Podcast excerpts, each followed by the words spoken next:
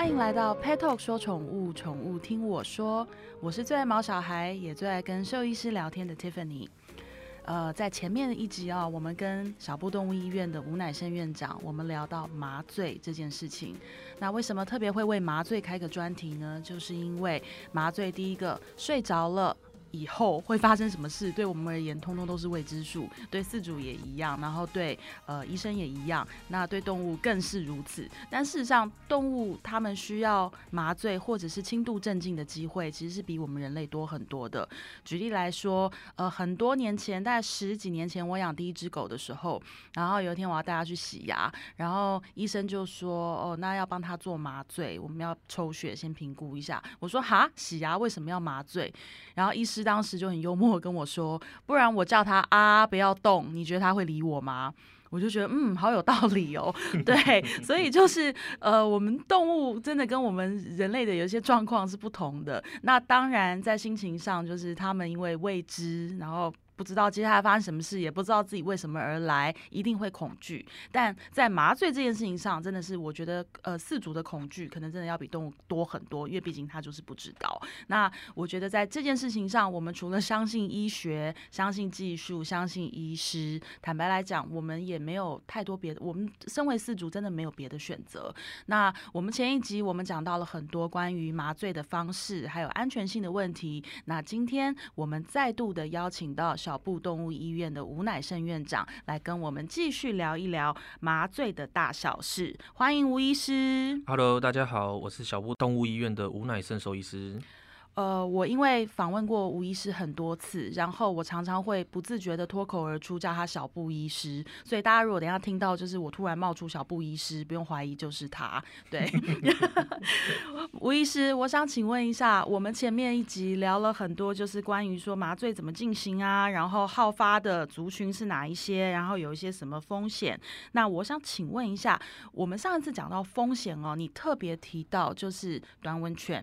对他们，因为呼吸道构造的问题，所以就是在麻醉上面就是要特别注意。那其他还有什么需要注意的吗？像是我们最常、最常听到饲主的就是说，哦，我的狗狗年纪大了，然后年纪大了就可以麻醉吗？不适合麻醉吧？年纪跟麻醉风险有关系吗？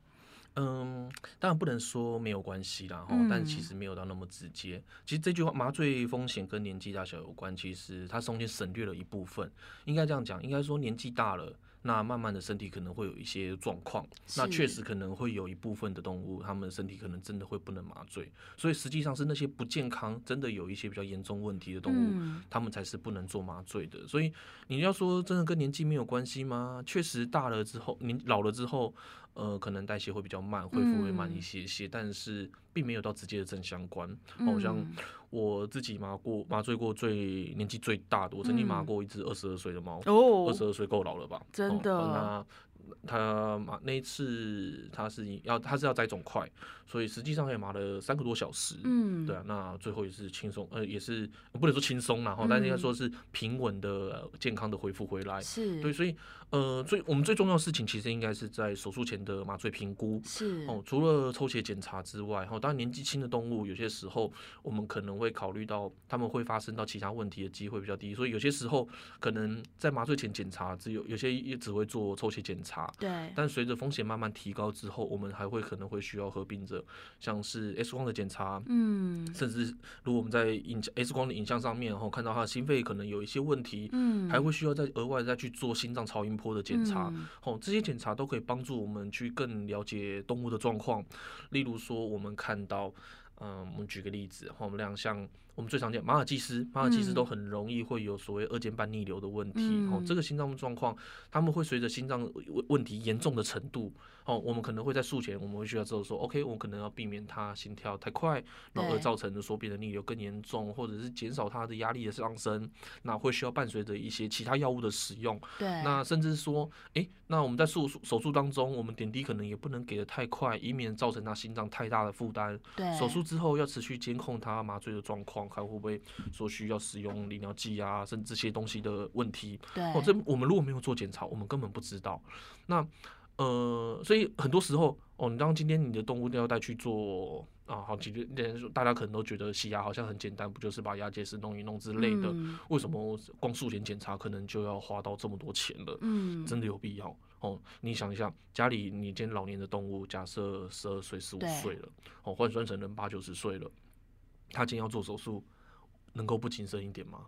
哦，我们该评估的东西，我们一定要好好了解。我们都没有人会希望说今天麻醉完之后，对动物就出了什么意外。你不希望，我们更不希望。哦，真的，这这这个倒是真的。所以，呃，不要觉得说啊，麻醉呃，医师是一直叫我做这个做那个，这个东西真的都有必要吗？当然，如果你真的不放心，你可以多跟其他的换，你或许可以换个医师去讨论一下。但是今天如果当连续两个三个医生哦都跟你讲说这些东西真的要评估，真的要检查的时候。不要再抗拒了。我觉得，其实，在动物身上，你有时候真的只能透过检查来发现一件事情。因为大家不要忘记，他不会讲话，他不会跟你说：“妈，我其实平常那个左脚哈就有点怪怪的。”或者是说：“哎，妈，其实那个我怎样，我怎样。”对，像我印象很深的就是，呃，我儿子因为他。前一阵子他还做舒眠麻醉，然后去弄牙齿。那他在小一点的时候，就是三三岁的时候，因为他奶皮性龋齿，所以他也是麻醉才有办，是跟狗狗 一样，就是要麻麻倒了才能处理，要不然牙医根本没有办法对他做任何事。然后，可是他三岁的时候麻醉，跟他。九岁的时候麻醉，问的问题是不一样的。像他三岁的时候就是用片的，然后打一针，然后啪睡着，然后就去弄了。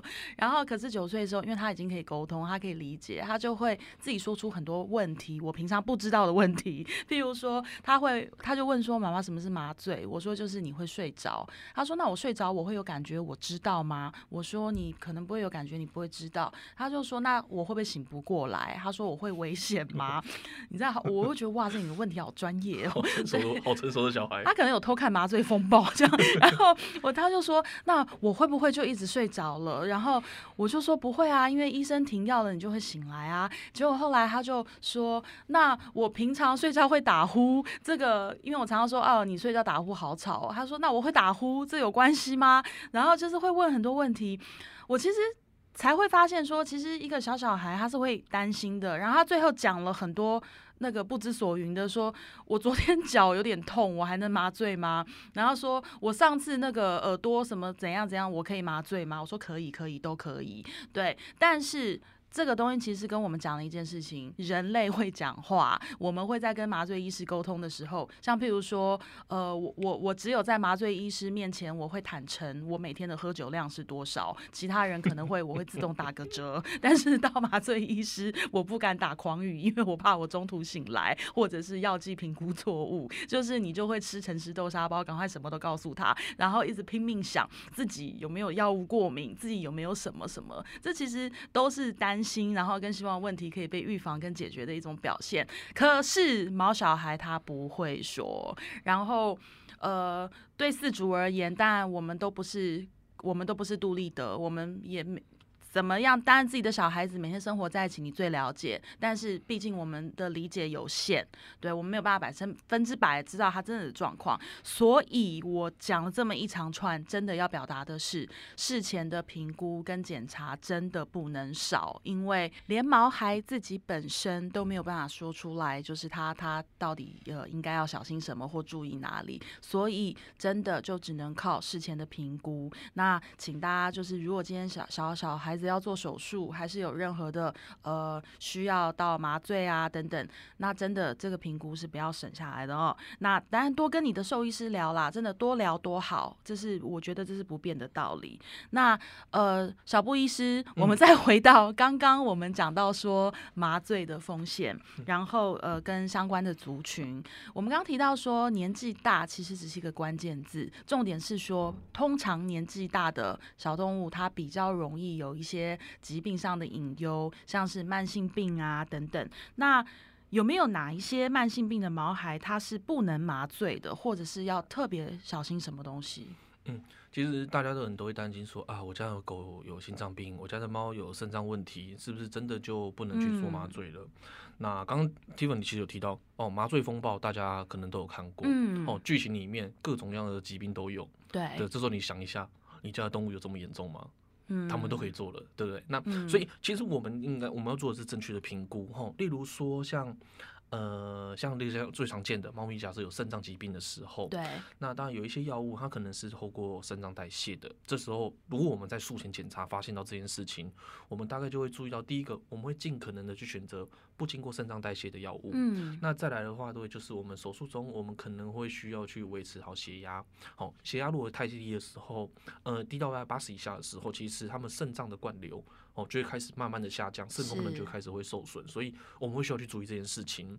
包含在手术之后，好，手术之后我们要去去监控他的尿量，嗯，我们要持续去监控说他的恢复的状况有没有在代谢上面，然后在恢复的状况上面有没有任何的异常。对，所以呃，其实并不是说不能做。那当然，呃，确实有在有这些疾病动物的时候，对不对？他们风险可能会比较高，那我们没办法跟你去保证说一定不会有问题。嗯，那我们。确明确的可以知道说，今天我们在发现到它有哪些慢性病的时候，我们把哪些事情做好，可以去有效的去降低意外发生的状况。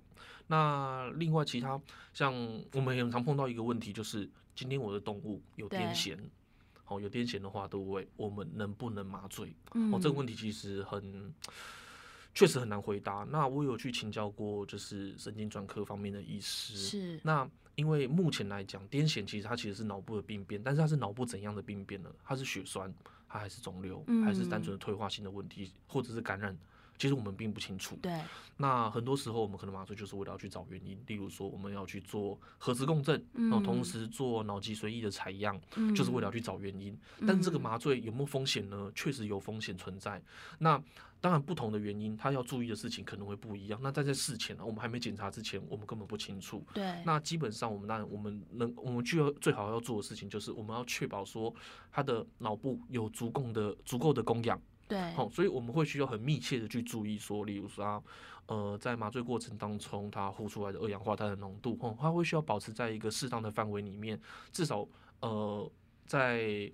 国外大量的 case 去做下来的时候，发现到说，当你把他的一些生理素质维持在一个恒定范围里面的时候，对，他在手术之后会出现恶化状况的机会会大幅下降，好，会大幅下降。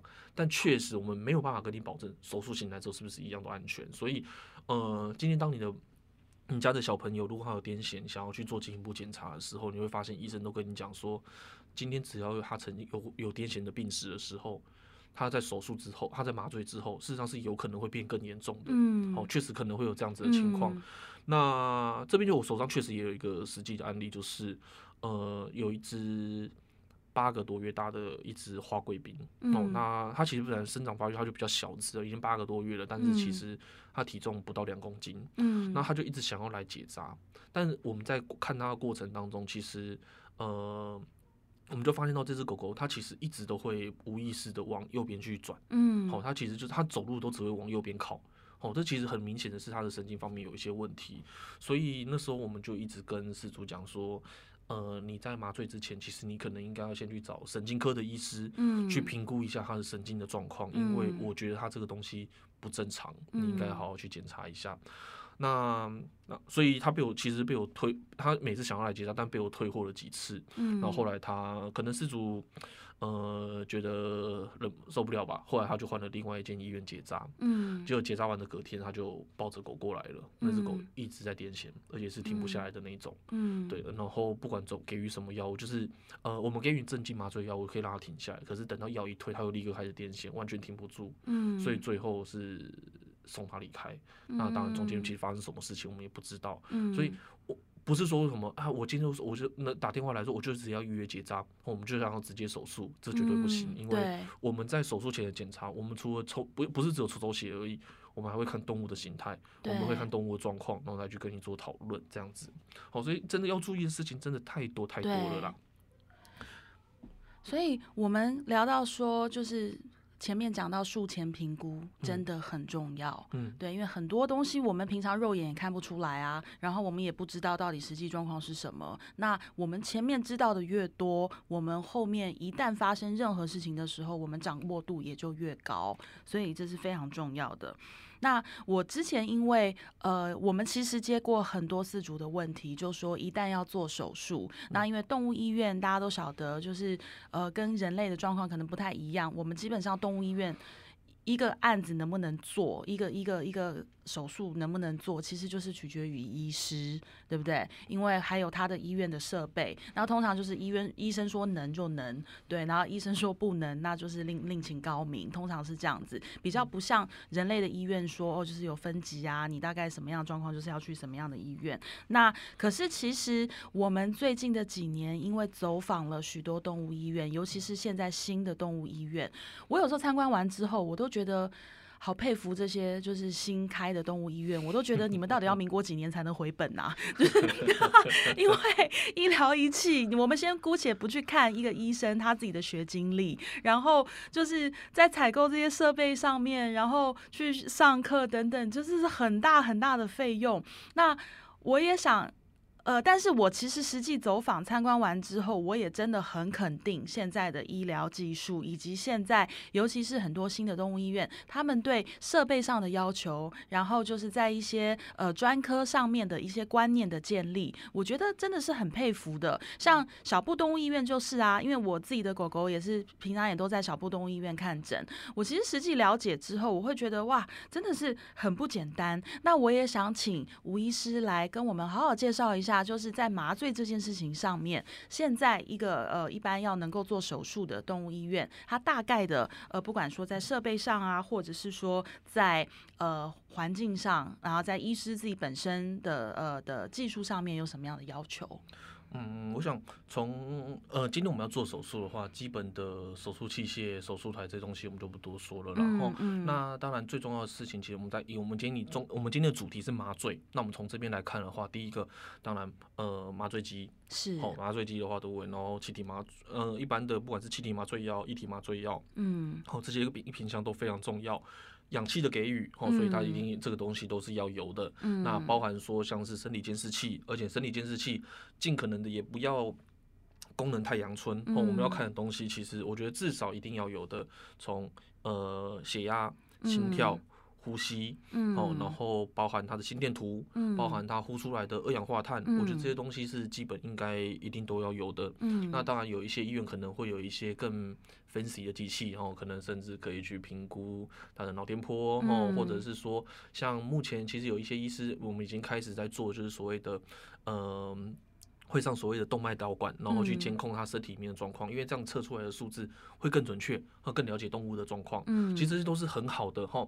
那再来包含像是以药物的选择来讲的话，都会除了我们刚刚提到的气体麻醉的药物啊、一体麻醉药物、镇静剂这些东西，还有一个我觉得很重要很重要的东西就是止痛。哦，止痛一定要把它做好。是。那我们怎么去做止痛呢？从基本的一般的非类固醇性的一些止痛药，嗯，好到一些止痛效力更好的所谓吗啡类的药物。嗯。那吗啡类的药物当然，因为它其实是所谓受到国家管制的，它是所谓的管制药品，所以这些药物的使用上面其实相对来说会比较对医院来说其实会很麻烦。嗯。好，但是当我们有这些药物的时候，其实。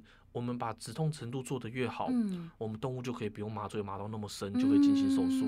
而相对的，不用麻那么深，就表示麻醉负担下降了。哦，所以甚至有些时候，有些医生会跟你讲说，呃，我们这个时候我们可能会建议你要选用吗啡的方式来去做止痛。那当然可能费用会多一点点。是。呃，如果今天真的是大手术的时候，不要犹豫，该用就用。哦，因为确实可以减少。他受苦。嗯。你的动物疼痛的感觉减少，对，你的动物身体的健康负担减少，是，Why not？哦，非常非常非常重要的，是。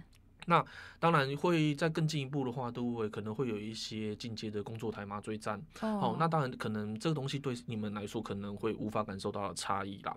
那我们先呃用几个简单的麻醉例子来讲好了。吼，一样可能会是比较复杂一些的状况，但有一些我就以我们医院为例，还有就是我觉得我医院做不到的东西，那我会把它转出去的原因。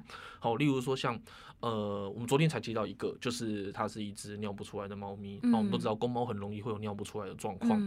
那我们在术前检查的时候，我们发现到它除了肾指数跟尿毒都上升很多，好，为什么会这样子？因为它尿不出去，嗯，那这些毒素都累积在身体里面，那造成了急性的肾衰竭，嗯，那同时我们还发现到它的电解质钾离子变得非常非常的高，嗯，哦，这其实已经是一个急诊的状况，因为当身体里面这个钾离子哦太高，电解质失调的时候，它实际上是有可能会让心跳停止的，嗯，所以在麻醉之前。我们这时候我们就先做一些措施，好，我们可能会先给予他一些降钾的一些药物，好，先先把他的钾离子拉到一个正常值、比较安全的范围之后，我们同时会给予一个呃一个钙离子的一个药物，或去作为一个心肌保护的状况，对，减少这个麻醉对心脏的负担，哦，因为钾离太高，它是会伤害心脏的。那这个时候我们再赶快去上台，那上台的时候我们就会选择。不要透过肾脏代谢的药物，我们刚刚已经知道他肾脏已经受损了，所以我们选择不要透过这边的药物。那再来，我们把止痛做好，相对来说，我们我们会那一支哦，我们直接给到吗啡类的药物，好，我们让它放松，让它不会有疼痛的感觉。所以，实际上动物在没有进入到很深层麻醉的情况下，我们就给妈妈把尿液导出来。是。那当这些都导出来都建立好之后，那手术之后，我们要持续的去监控它的尿量。好，监控它尿量，它产尿功能，它的肾脏功能是不是正常的？是。那同时我们要看它的电解质是不是也是正常的。那当然，在这些在评估完之后，所以昨天晚上忙到非常晚。那确定也确定到它的状况都稳定之后，目前这只动物它现在这时间点应该是正在吃饭，然后所以我想应该是没什么问题的。对，这是一个呃，可能相对来说是一个急诊的状况，而且它是一个麻醉状况不好，但是。呃，他可能会是一般医院哈，只要相对来说是有经验的医师哈，有去好好做评估的话，其实应该都可以做好的程度。是。那但同时有另外一个就是，呃，他大概是我去年的 case 了。好，我去年的话的时候有一只呃胸腔肿瘤的动物。嗯。那他在做完麻醉的过，他在后来我们当然先去做，让他去做电脑断层。嗯。好，我们在手术前的时候，他的血检其实都很正常。嗯。好，他的其他检查都还好，但他就是在他的胸腔。左边的地方有一颗肿瘤，嗯，那所以我们先让他去做电脑断层，评估它的影响范围是不是能够摘除，嗯，那当然评估完之后它是可以摘的，但是他在做电脑断层的时候，他的麻醉状况其实一旦镇静之后，他血氧掉的很快，哦，因为他左边的肺叶这边已经开始出问题了，嗯，所以像这种手术啊都不会，第一个他可能会需要开胸，然后再来就是他暂时左边的肺叶可能会没有功能，他有可能会需要进行到所谓的单肺换气，嗯，哦，这是一个相对来说在操作上会需要。要更有经验，然后，更有更呃，可能设备相对来说要比较完善的状况，嗯，所以我评估起来这个东西我们不能做，我认为他应该要去做手术，但是这个东西的风险难度太高了。那我已经既然今天我们要去做一个呃比较复杂、比较麻烦的一个状况，对，我觉得有一些该省的东西我们不要省了，对，我们就直接到呃设备更完整的医院去做处理。所以，呃，我相信在这年头，其实应该大家可能常常都会碰到，就是说，我们今天去医院看诊的时候，那医生可能会建议说，你这个要去哪里做，要去哪里弄。其实有些时候不是说这医生不能做或者怎样之类，而是因为这医生认为他们做可能对你家的动物更好。是哦，所以呃，转诊这件事情，其实慢慢的也会在我们这一辈的医师慢慢去建立起来。哦，就我们其实也慢慢希望可以跟人一样，我们分级制度。对，我们一些地区的医师，我们可以当然我们把我们手上我们认为能做的东西。我们可以好好的去做处理，但是如果我们今天发现到说他的状况可能真的就是哦，以人来讲，可能就是要去长庚、去龙总、去台大，那我们也会转到相对应比较大型的医院，建议你做到那边去弄会比较好。那当然费用可能会高一些些，但是呃那些设备很贵，所以 那些设备真的很 贵，不是每个人都买得起的。但是你的那些钱花下去，买的是动物的安全，没错。所以能够醒来，能够成功的完全手术，比什么都重要。哦，这才是我们大概会希望去完成的事情。那当然，有些时候如果你真的有问题，哦，例如说今天这个手术的风险真的很高，很很复杂。我们从真的不会完全不会排斥你去咨询其他的医生，嗯，哦，这个是没有问题的，因为我相信现在大家都是秉持着我们的专业，秉着良心，哦，会去跟你好好的去讨论说你的动物应该怎么做。对，啊，当然，呃，最后你可以选择做，你也可以选择不要手术。嗯，那，呃，不管怎么选择，不要对自己的决定感到后悔就好了。我觉得啊，就是我们讲了这么多，我每一次其实最后心里面都还是一句话，就是。请你相信，这世界上除了你以外，最在乎你的宠物健康的人，真的就是你的兽医师。尤其是在手术台上正在帮你的手术、你的动物开刀的那一位，对他多怕他醒不来啊，他多怕，他多怕他有问题啊。我觉得在那个 moment，可能他比你还担心，比你还害怕。所以就是真的，请相信，就是当医生建议说要做术前评估的时候，当医生建议可能要转诊的时候，或者当医生建议可能要配合的什什什么的时候。真的请认真的考虑，然后请一定要听进去，然后大家一起就是就专业然后的角度来帮宠物规划一个最好的治疗方式。那我们今天再次谢谢小布动物医院的吴乃胜院长，我们家狗狗快要去找你喽，因为它要那个。当太监了 他要当公公了，对，所以我们择日再约。那今天就非常谢谢吴院长，我们下次再见喽，拜拜。好，谢谢 Tiffany，拜拜。